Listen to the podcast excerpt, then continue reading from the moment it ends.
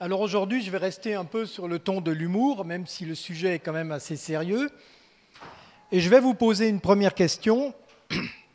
Est-ce que vous préférez observer anxieusement les alentours depuis votre bunker humide et sombre? Vous avez compris? Est-ce que vous préférez observer anxieusement les alentours depuis votre bunker humide et sombre marcher tranquillement, bras dessus, bras dessous, avec Jésus sur un chemin ensoleillé. Vous cochez la case qui vous satisfait.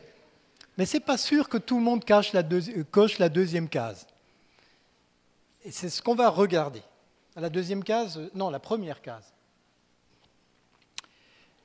Et le sous-titre que je mettrai, c'est N'abandonnez pas votre assurance. Et là, je rejoins un peu mon ancien métier, puisque j'étais banquier et assureur. Ne changez pas d'assurance, vous avez une assurance, et je vais vous dire laquelle. Et on va commencer par les références bibliques, plutôt que de terminer par celle-ci. Et le passage que je voudrais illustrer au travers de, de ce thème aujourd'hui, c'est Hébreu 10, les versets 19 à 22. Dans la version Summer, elle est assez parlante. Voilà ce qu'il est dit. Ainsi donc, mes frères, nous avons une pleine liberté pour entrer dans le lieu très saint grâce au sang du sacrifice de Jésus. Il nous en a ouvert le chemin, un chemin nouveau et vivant à travers le rideau du sanctuaire, c'est-à-dire à travers son propre corps. Et au verset 22, approchons-nous donc de Dieu avec un cœur droit, avec la pleine assurance que donne la foi, le cœur purifié de toute mauvaise conscience et le corps lavé d'une eau pure. Il est bien dit, en toutes lettres, dans ce passage, nous avons une pleine liberté pour entrer où? Dans le lieu très saint. Je rappelle que le lieu très saint, c'est dans la présence même de Dieu.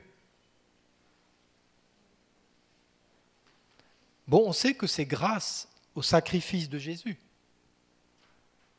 Mais qui c'est qui avait lu ce qu'il y a au début? Vous savez, on fait des fois, quand on pense à des passages, on les tronque.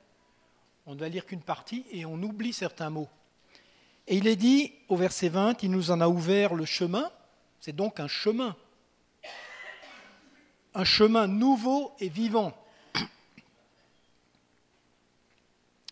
Donc, quelle invitation pressante à s'approcher de Dieu puisque l'accès est ouvert et demeurer dans l'assurance de la foi. Ces versets redéfinissent le culte nouveau. C'est vraiment dans. Euh, ça fait suite à, toute l'approche théologique de, Paul dans, dans, ce, dans ce livre.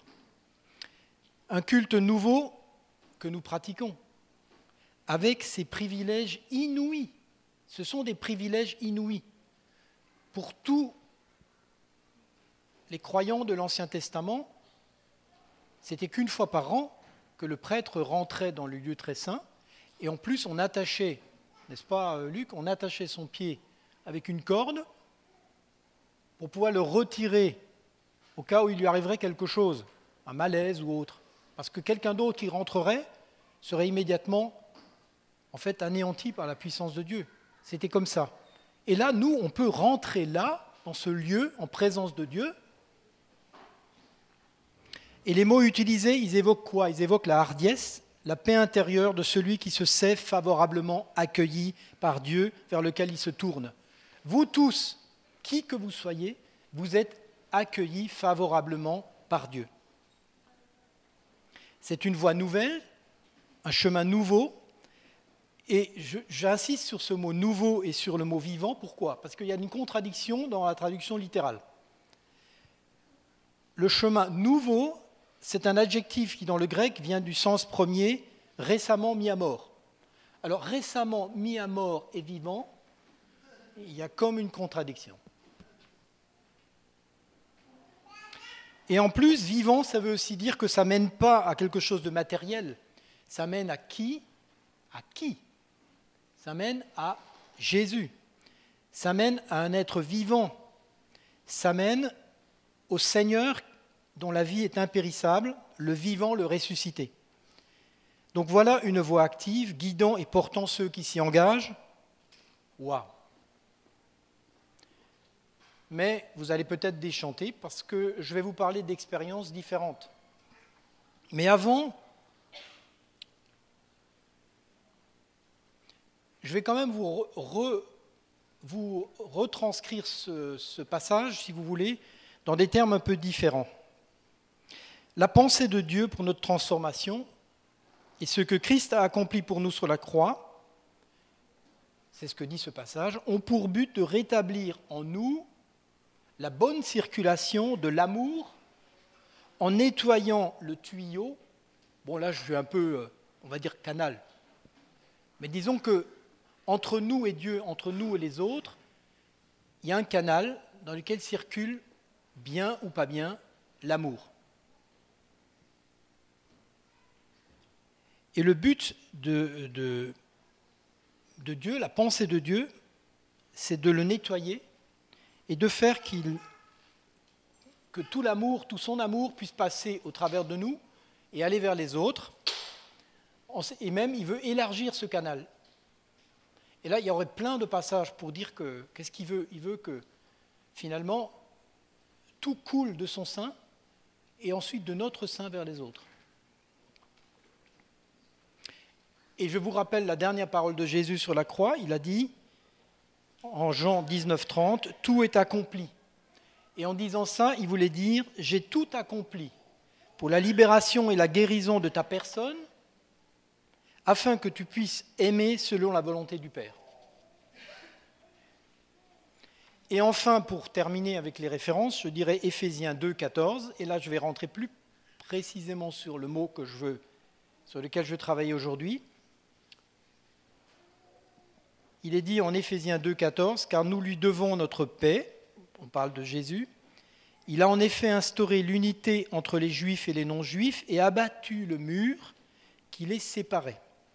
C'était un mur de haine, c'était un mur d'incompréhension. En livrant son corps à la mort, il a annulé les effets de ce qui faisait d'eux des ennemis.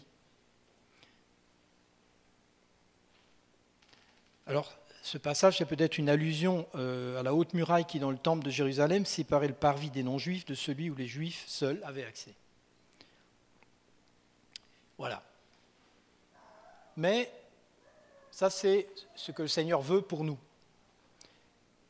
Moi, lorsque je débute une session Sozo, j'ai pour l'habitude, après avoir invité euh, par la prière la famille céleste à nous entourer de sa présence, de dialoguer quelques minutes, de mettre les gens à l'aise, n'est-ce pas, euh, Nadine On fait ça, on prend deux, trois minutes et on pose quelques petites questions. Et en général, je demande quelles sont les attentes de la personne, et souvent, pour, pour des chrétiens zélés et soucieux de plaire à Dieu, c'est la majorité, il y a cette attente étonnante, peut-être plus chez les hommes parce que j'ai beaucoup plus d'hommes. Il y a vraiment, et je l'ai vu là encore à La Rochelle, sur les huit, je crois qu'il y a eu sept qui ont dit Je veux plus de proximité avec Dieu. Et ils, me disent comme ça, c'est leur attente, quoi, finalement. Pourquoi ils sont venus là? Souvent, ils ne savent même pas comment ça marche. Mais ils aimeraient bien enlever ce qui bloque l'intimité avec Dieu, tout ce qui empêche qu'il y ait cette intimité. Cette intimité, je le rappelle, qui est désirée. Dans le, les passages qu'on a lus, c'est vraiment quelque chose que Dieu désire pour nous. Il veut une intimité. Il faut qu'on en soit persuadé. Il ne veut, pas, il veut pas de religion. Il veut nous parler, être avec nous tous les jours, jour et nuit. Mais ça ne se fait pas toujours. Pourquoi? Et je reviens à l'exemple du canal parce qu'il est obstrué. Je ne reviendrai pas sur tout ce qui peut l'obstruer, comme le, non-pardon. Ça, ça, obstrue, le canal vis-à-vis des autres. Il y a plein de choses qu'on pourrait dire. Non, je voudrais revenir à ça, à cette sorte d'écran. Et lorsque nous commençons à interroger ensemble dans une session le Saint-Esprit, il est fréquent, et je le redis surtout avec des hommes, on verra peut-être pourquoi tout à l'heure, de voir que ce qui entrave leur connexion personnelle avec le Père, le Fils ou le Saint-Esprit, c'est un écran de protection C'est un mécanisme de protection qu'ils ont construit, qui a été construit par eux-mêmes, ou qu'ils ont permis à quelqu'un d'autre de construire pour eux. Cet écran, ce voile, on va l'appeler, pour simplifier les choses, le mur. Parce qu'il joue ce rôle. Il peut empêcher une situation dans laquelle, c'est vrai, une personne ne veut pas se trouver, ou la protéger d'une cause de douleur. Donc, elle a un côté légitime, mais une légitimité ambiguë. Si vous voulez, c'est un réflexe. Et comme quand on parle de peur, dire que la peur c'est une chose qu'il faut bannir, oui. Mais vous êtes d'accord que tout le monde sait qu'on a peur? C'est un réflexe pour s'armer face à une attaque. Et du temps de peut-être euh, du temps où on était euh, beaucoup plus dans la nature, quand on pouvait être attaqué par une bête, la peur était quelque chose qui nous mettait immédiatement dans le stress suffisant pour nous défendre. Mais vous êtes aussi d'accord qu'à l'autre bout, celui qui a peur de tout, on se moque de lui. On trouve qu'il n'est pas logique. Si tu as peur de tout, même de ton ombre, on dit bien avoir peur de son ombre, c'est pas bien. Donc ça prouve qu'il y a une ambiguïté là-dessus, sur la notion de protection, de réflexe, de ce qui est bien et de ce qui n'est pas bien dans ce domaine. Et croyez-moi, euh, le nombre de les protections qu'on peut avoir, elles sont vraiment incroyables. J'ai vu euh, encore récemment une personne qui avait une protection qui consistait à disparaître. Elle disparaissait, c'est-à-dire qu'elle se rendait invisible. je ne sais pas comment elle faisait, mais elle se rendait invisible. Alors, ça veut dire qu'elle faisait tout pour ne pas être remarquée. Et quand on, a demandé au Saint-Esprit quelle était la scène pour cette peur, qui était à l'origine de ça, c'était parce que quand elle était gamine, son père, quand il rentrait complètement bourré, devenait violent, et donc elle se réfugiait dans un placard. Et ce placard était sombre, et elle pouvait assister à tout sans être, sans être dans la mêlée. Mais j'ai vu récemment quelqu'un qui euh, avait une protection qui me paraissait bizarre. C'était que des mouches autour de lui. Un nuage de mouches. Et l'outil qu'il a reçu de la part du Saint-Esprit pour abattre ces mouches, était une tapette à mouches.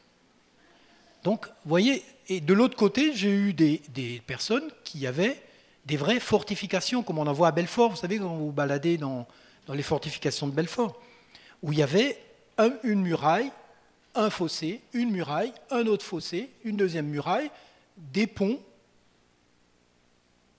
Et l'arme qu'il avait reçue, c'était euh, un bulldozer. Bon, donc vous voyez, on a des choses très différentes qui se passent. Pourquoi? Parce que nos propres blessures dans nos vies sont très différentes. Et que pour se défendre de ça, on va, dans notre enfance principalement, créer des mécanismes de défense et après, ils vont devenir tellement naturels qu'on ne pensera même pas à les oublier, ou plutôt à s'en débarrasser. Pendant les temps d'interaction avec la famille céleste, donc pendant un sozo, c'est souvent les blocages. Et quand les principaux outils n'apportent pas la liberté, quand on a une expression de ce genre qui ressort, je me sens comme arrêté par un obstacle. Je bute contre un mur, je ne vois rien. Et je vais vous donner quelques exemples qui m'ont euh, vraiment parlé parce que je les trouve beaucoup plus banals. Quelqu'un qui se défend avec la colère, c'est comme si on se disait, tu ne me feras pas mal, pour cela je ne vais pas te laisser t'approcher. Vous êtes d'accord qu'avec une personne qui est en colère, rapidement, on ne s'approche pas. Et donc, elle se protège. Donc, vous voyez que le mécanisme de défense est des fois étonnant. Seulement, ça veut aussi dire que cette personne ne pourra pas s'approcher de Dieu. Un autre mécanisme de protection, c'est le rejet. Parce que si je te rejette le premier, tu n'auras pas l'occasion de me rejeter. Et combien de personnes qui ont été rejetées quand elles étaient petites, qui ont eu un fort sentiment de rejet, sont aujourd'hui des personnes capables de rejeter en premier? La fierté, l'arrogance, le désespoir. La fierté, l'arrogance, comment est-ce que ça peut être une protection? Si je t'intimide par mon intelligence, tu ne vas pas me questionner. Tu ne vas pas me mettre en, danger. Si je suis en position d'autorité sur toi à ce moment-là, alors je ne vais plus avoir peur de toi, car tu ne vas pas me critiquer. Et le désespoir, comment est-ce que le désespoir peut nous protéger? Eh bien, Demandons-nous alors ce qu'est la foi. C'est l'assurance des choses qu'on espère, dit Hébreu 1.11, ou plutôt 11.1. La chose avec laquelle l'ennemi nous attaque est contraire à notre destinée. C'est pour ça qu'on utilise aussi cette défense. C'est un conseil de l'ennemi qui va nous amener à avoir des mécanismes de défense particuliers.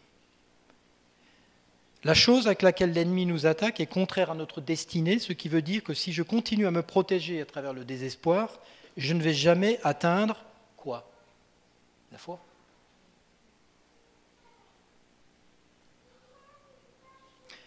C'est vrai que nous sommes tous aux prises avec des déceptions, des rêves brisés, d'anciennes blessures qui remontent. Je dis bien tous. Et c'est pour ça que il est tellement dit, il y a tellement d'appels du Seigneur dans la Bible pour dire rapprochez-vous de moi, ou Jésus qui dit venez à moi, mon joug est léger. C'est quoi son joug? C'est juste sa main sur notre épaule. Et pourtant, on résiste à ça.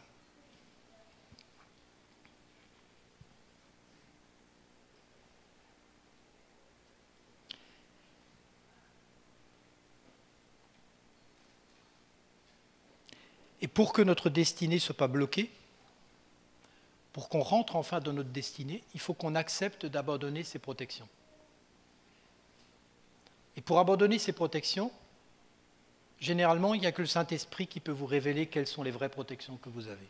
Parce qu'elles sont des fois tellement caméléons, tellement invisibles, qu'on ne les voit pas. Et c'est pour ça qu'on a besoin d'avoir une interaction avec la famille céleste pour qu'elle nous révèle à ce moment-là quelle est notre protection. Après, il faut encore qu'on accepte d'abandonner ces protections, qu'on demande est-ce que je serai en sécurité sans cette protection?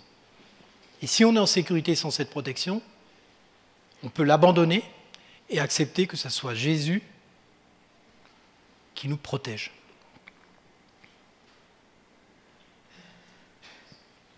Il faut que les personnes prennent finalement, vous avez compris, la bonne décision. Et la bonne décision, même ça, c'est apporté par, euh, par la famille céleste. Non seulement il veut une relation avec nous, mais en plus il nous amène la clé. Comment faire pour sortir de nos situations bloquées? L'ennemi, lui, il ne voit pas le futur. Il ne peut pas lire dans nos pensées, mais il reconnaît le potentiel qu'il y a en chacun de vous. Et en particulier les jeunes, vous avez des potentiels. Des fois, vous ne les connaissez même pas, vous avez besoin que d'autres vous les révèlent. Mais il se peut aussi que vous ayez des, des protections et l'ennemi va créer des circonstances où il va rencontrer des personnes qui vont lui dire ou lui faire croire qu'il ne sait pas faire telle ou telle chose, qu'il n'est pas bon dans tel ou tel domaine. Et comme par hasard, ça sera le domaine dans lequel la personne a une destinée. Je pense à des vocations de peintre, des vocations d'enseignant. Et ce qui serait le plus grave, c'est que alors à ce moment-là, le jeune prenne la décision, fasse un vœu à l'intérieur de lui-même, qui dise bah, Ok, je ne m'intéresserai plus jamais à ça. Et ça, ce sont des mensonges qu'à ce moment-là qu'on bâtit.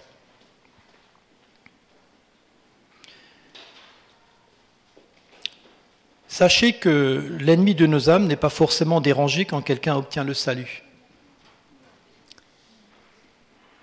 Pourquoi je dis ça? Parce que si quelqu'un se convertit et qu'il fonce à l'endroit où il y a la fusée qui attend pour aller au ciel, dans la file d'attente, d'attente très nombreuse, de ceux qui attendent pour partir, mais qui ne font plus rien, ça dérange personne. Mais ce qui dérange l'ennemi, c'est qu'on rentre dans notre destinée, qu'on fasse, une fois, on va dire, guéri, ou même une fois qu'on a accepté Jésus, qu'on soit guéri et qu'ensuite on rentre dans notre destinée. C'est pour ça que je pense qu'il y a eu énormément de, Je pense que ça a touché toute une période pendant laquelle euh, on ne bâtissait rien de définitif, y compris dans l'Église, où on, a vu euh, des... On restait dans une situation provisoire, ce n'est pas la peine de faire quelque chose, puisque de toute façon, c'est bon, on est sauvé, maintenant on attend. Et c'est pour ça qu'on a eu des, des, gens qui nous ont, je dis nous, je veux dire par là, depuis que je suis chrétien, je me rends compte de ça qui ont dit mais c'est pas la peine de, devenir propriétaire, c'est pas la peine de, rentrer dans tel ou tel euh, euh, travail. À la limite le social, à la limite quelque chose qui nous amène une évangélisation. Mais autrement, bâtir dans la société quelque chose, ça c'est quoi? C'est un phénomène de protection.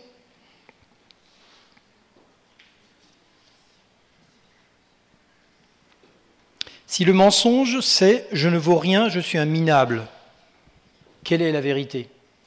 L'exact opposé.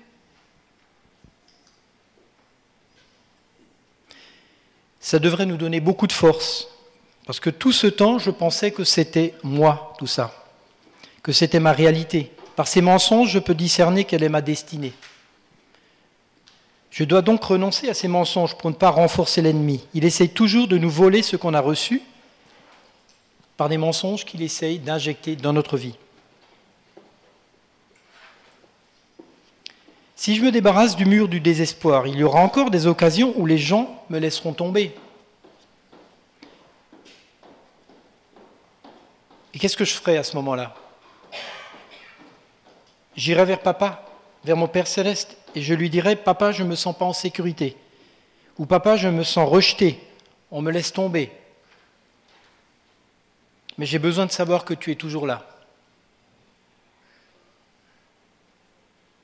Tout à l'heure, je témoignais en disant que c'est vrai qu'il y a des moments où on a un désespoir qui est lié particulièrement à notre situation personnelle. Donc, euh, ce n'est pas toujours compréhensible par d'autres. Mais si je crie à papa, papa, écoute, je suis vraiment en mauvaise posture, là, j'ai un vrai bombardement. Je peux vous témoigner, j'ai reçu, je disais, les bons baisers de Dieu. Mais c'est vrai. C'est-à-dire que je reçois alors de sa part quelque chose d'inattendu. Un câlin, ça peut être quelque chose de tout simple qui me rappelle qu'il est là. Mais je sais que c'est lui. Pourquoi? Parce que c'est absolument fabuleux. Tu n'étais pas là, Nadine, quand j'ai témoigné tout à l'heure, mais j'ai reçu hier soir à 10h et quelques un message, un SMS, de quelqu'un que j'avais eu il y a deux mois, et euh, alors que j'étais en train de me dire, mais t'es nul, enfin, tu vois, toutes ces pensées qui viennent et qui. C'est les pensées, en fait, qui nous amènent à une sorte de désespoir, quoi. Et après ce cri à Dieu, je reçois ce SMS comme ça, inattendu, à 10h30 du soir, pour me dire, euh, quelqu'un qui me dit, ouais, c'est formidable, euh, je peux enfin, depuis 1985, je n'avais plus de contact avec Dieu, j'avais plus de. J'aspirais à avoir une intimité avec Dieu, et maintenant j'en ai une, et je remercie je dirais, le, Saint-Esprit, il remerciait Dieu. Mais moi, je pouvais voir dans ça que finalement, comment dire, je pouvais travailler avec Dieu, tu vois. Et ça, c'est quelque chose d'extraordinaire. Et vous avez tous besoin de ces encouragements-là, dans votre domaine, dans ce que vous faites. Mais faites le pas de faire tomber cette protection. Et cette protection, on va encore regarder qu'est-ce qu'il peut y avoir comme type de protection.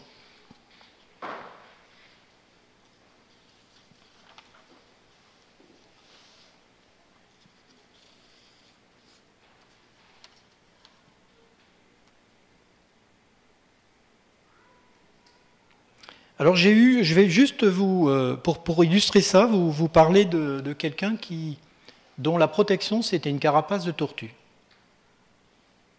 Alors c'est vrai que des fois, quand on a euh, le Saint-Esprit qui révèle ça à la personne, on a envie de rigoler, parce qu'une carapace de tortue. Et il voyait en plus euh, ses bras et ses jambes sortir par les trous, vous savez, comme la tortue, là, et rentrer. Et il disait, mais le Saint-Esprit est en train de me montrer cette tortue, et moi je suis dans, la, dans le... Et chaque fois que quelque chose m'agresse, pouf, je rentre dedans. Bon. Et euh, qu'est-ce que le Saint-Esprit lui donnait pour euh, démolir cette tortue, pour euh, sortir de là, quoi, de cette carapace? Il lui donnait un gros marteau. Bon. Donc on a utilisé ce marteau pour sortir. On a demandé au Saint-Esprit, et à ce moment-là, je veux dire, la personne a été libérée de ça. Ça fait rigoler, mais finalement, pour cette personne, c'était totalement réel. C'était quelque chose que le Saint-Esprit lui révélait avec une telle force qu'une parole de connaissance n'aurait pas suffi de quelqu'un d'autre. Là, c'était le Saint-Esprit qui lui montrait ça. Et tout à coup, ça illustrait bien ce qui se passait en lui.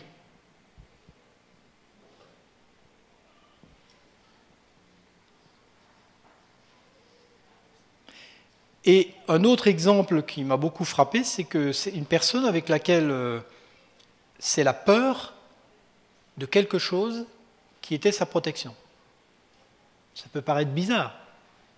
En fait, cette personne, elle se servait de sa peur comme d'un alibi, comme d'une raison pour ne pas faire certaines choses. Et quand ça été pas évident, de, le Saint-Esprit, quand il lui a répondu que c'est sa peur qui était son obstacle, il a fallu qu'elle laisse tomber cette peur. Et alors, qu'est-ce qui se passe? Une fois que c'est tombé, ce mur, cette protection, de l'autre côté de ce mur, la personne peut rentrer dans sa destinée. Et comment est-ce qu'elle voit cette destinée? La plupart du temps par une image d'un paysage ou d'un ciel, de quelque chose de magnifique avec un chemin, et elle peut même s'avancer sur les ruines de son mur, sur les ruines de sa protection. Dans le cas de la carapace, c'était que des morceaux de tortue, euh, de, carapace de tortue qui étaient devant elle. Et elle m'a même demandé qu'est-ce qu'elle doit faire avec son marteau. Je lui ai dit, bah, le met de côté, elle n'en a plus besoin. C'est vraiment des histoires extraordinaires. Hein. C'est un peu comme, euh, oui, des histoires extraordinaires, mais tellement belles, parce qu'on voit que le Saint-Esprit parle chaque fois avec le langage de la personne. Et la personne a vu devant elle un chemin qui partait. Et là, ça varie, ça peut être des champs de fleurs, ça peut être des forêts, ça peut être. Et ce qui était extraordinaire, c'est qu'elle a pu ça dépasse l'imagination, c'est qu'il y avait là la Trinité qui l'attendait et qui l'a entourée et qui a commencé à bavarder avec elle. Et donc le temps passait, le temps passait, et je lui dis, mais qu'est-ce qui se passe? Est-ce que je peux encore rester à discuter avec Jésus? Mais c'est incroyable. Et c'est une telle régénérescence.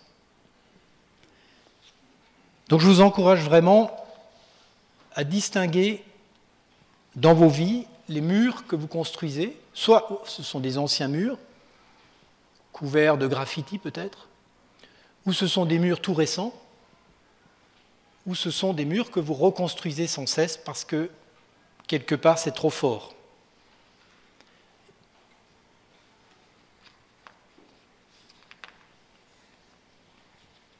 Et comme je vous l'ai indiqué tout à l'heure, ce mur peut être tout à fait quelque chose de, comme la colère. Comme... Après, on va le, représenter par un mur. Mais souvent, ce sont des choses euh, très claires.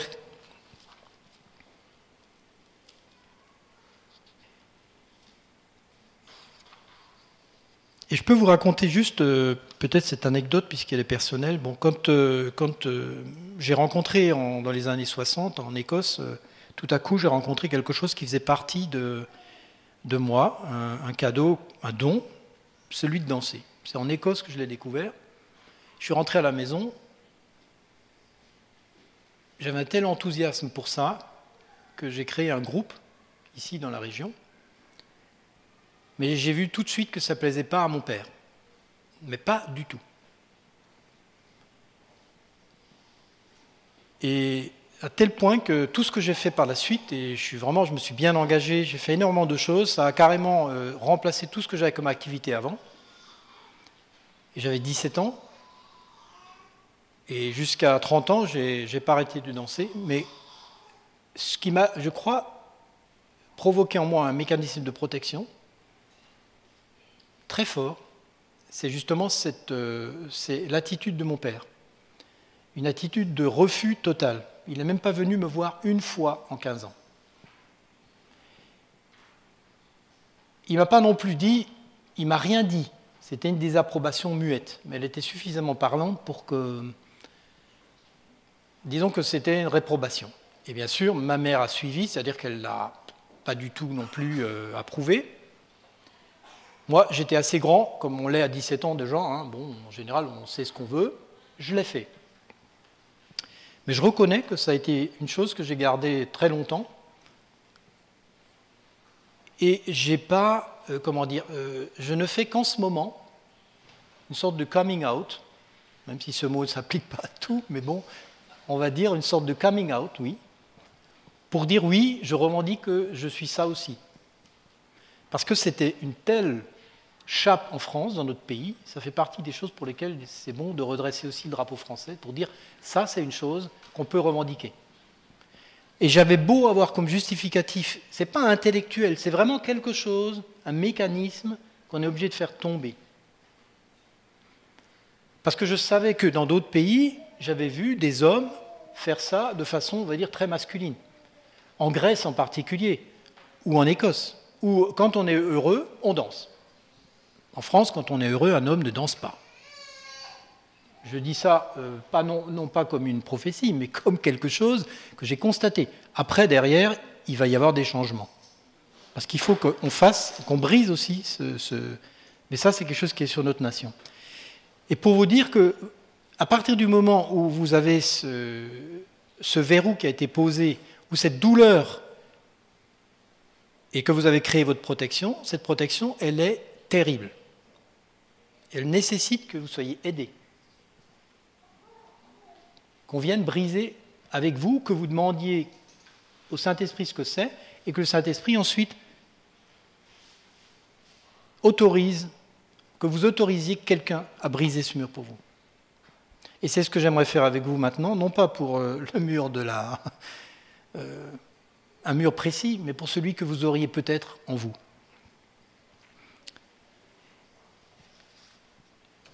Et on va terminer par ça. Donc je vous propose qu'on fasse juste un petit moment de,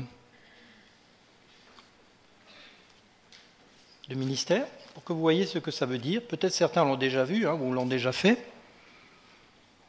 Donc vous pourriez fermer les yeux. Mais ne vous inquiétez pas, hein, on, ne, vous demandera pas de faire quelque chose que vous n'avez pas envie de faire. Et vous répétez. Vous pouvez le dire à haute voix, euh, peut-être pas en criant, mais euh, à haute voix pour que vous entendiez vous-même ce que vous dites. Saint-Esprit, y a-t-il un mur que j'utilise pour me protéger moi-même?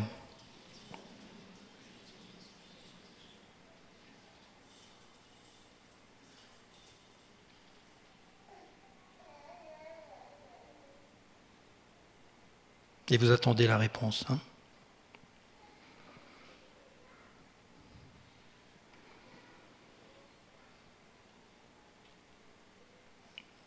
Et si c'est oui, je m'occuperai de ceux qui ont un nom après. Saint-Esprit, pourquoi est-ce que j'ai construit ce mur?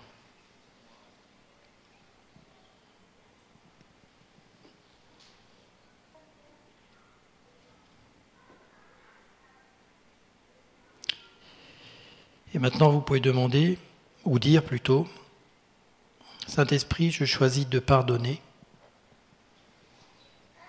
à la personne, si vous pouvez le nommer, faites-le, sinon vous, vous dites les circonstances, les personnes qui étaient concernées. Je choisis de pardonner à la personne qui a fait en sorte que j'ai voulu construire ce mur. Vous pouvez répéter ça aussi.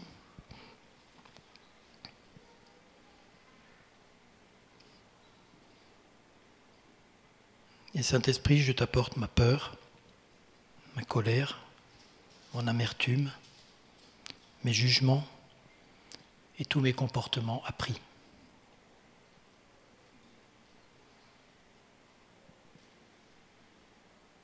Et on peut lui demander maintenant, Saint-Esprit, est-ce que je serai en sécurité sans ce mur?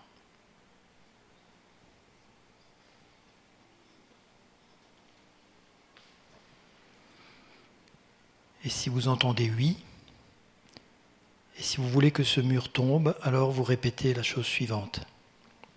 Si vous ne voulez pas, vous répétez pas. Hein.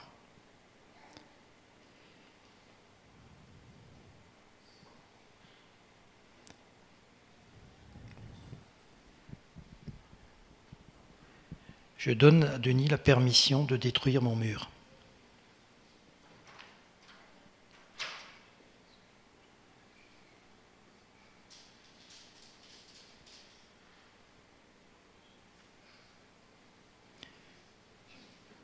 Donc pour ceux qui, m'ont accordé ça, je vais prier maintenant. Papa, Père céleste, je te demande de venir, d'envoyer tes anges pour entourer ce mur que tu montres et que tu révèles à ces personnes ces murs qui sont là, qu'ils les voient, les ressentent, et que tu envoies tes anges pour les protéger, pour leur donner du courage maintenant. Et nous ordonnons au mur de tomber maintenant, dans le nom de Jésus.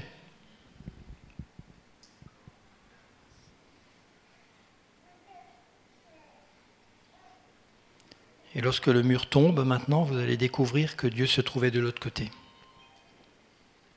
Parce que ce n'est pas lui qui a construit ce mur entre vous deux. C'était vous. C'était votre propre autoprotection.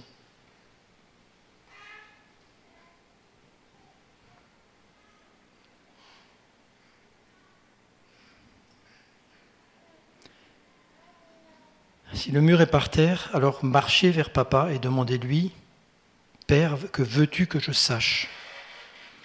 Et vous pouvez recevoir ce qu'il a à vous dire.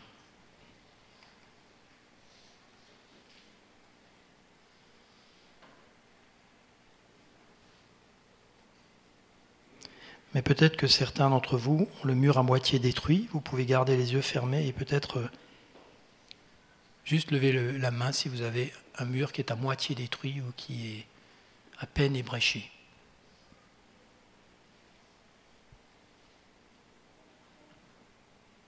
C'est bon, tout le monde a son mur soit abattu.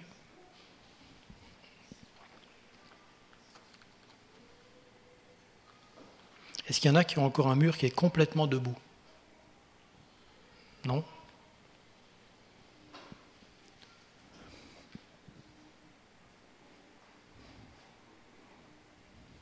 Sinon, alors il faut demander est-ce que quelqu'un, est-ce que vous avez encore quelqu'un à qui vous devez pardonner?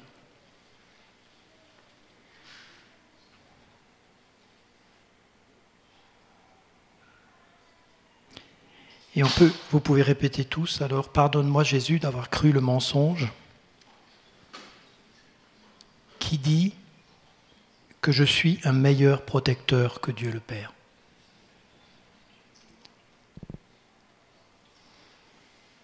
Père céleste, que veux-tu me donner en échange de ce mur?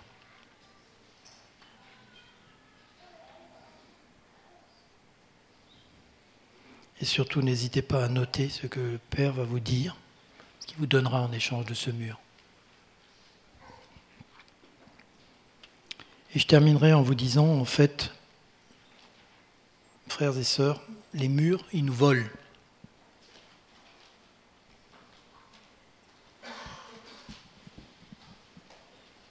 Et je vous garantis que votre mur a à voir avec l'attaque qui est sur votre destinée.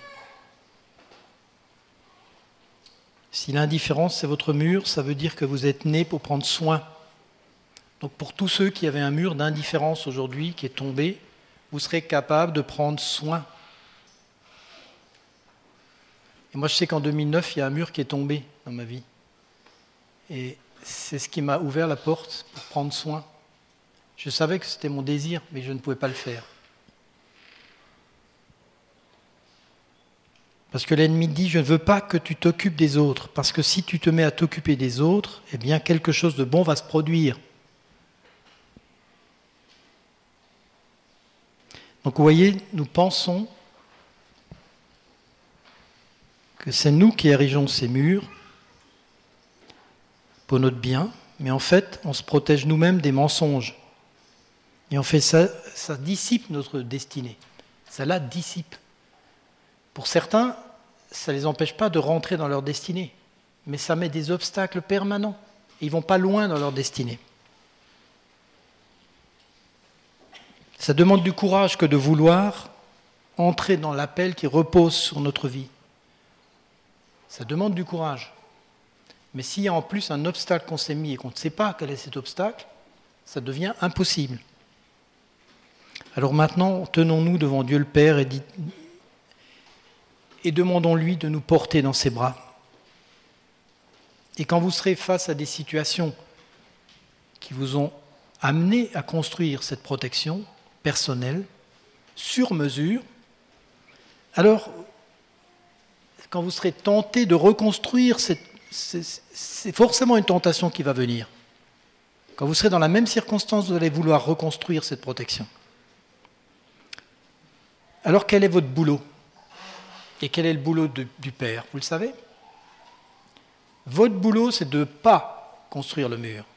Mais son boulot à lui, et c'est pour, ça que je, je, suis, je suis content d'avoir pu témoigner que j'ai eu une réponse hier soir à mon appel. Non seulement il y avait la prière des frères et sœurs, mais en plus, Dieu m'a répondu directement aussi. Parce que ça, il va le faire. Son boulot, c'est de vous protéger. Et votre boulot, c'est de ne pas rebâtir ce mur. Si le Saint-Esprit vous a montré un mur, vous a montré une protection, quelle qu'elle soit, quelle que soit sa forme, il a mis le doigt sur quelque chose qu'il veut enlever, qui empêche que vous alliez dans l'intimité avec Dieu. Son boulot, c'est de vous aimer et de vous protéger. Et si vous pensez qu'il n'est pas capable de vous protéger dans la situation que vous avez vue, alors vous criez à lui pour qu'il vous montre.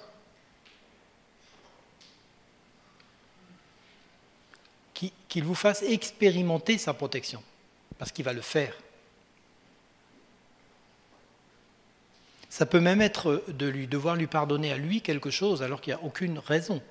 Mais on est comme ça. Des fois, on a envie, on fait comme Jérémie, qui a envie, qui, accuse Dieu, quoi, en quelque sorte. Et on lui demande pardon pour tout, tout ce qu'on avait comme offense contre lui. Mais il attend que nous venions à lui. C'est son désir le plus profond. Ne croyez pas que lui vous empêchera de démolir votre mur. Il ne le fera pas sans votre volonté, mais il le fera avec vous. Voilà. Bonne journée à vous et j'espère que quelques murs sont tombés. Amen.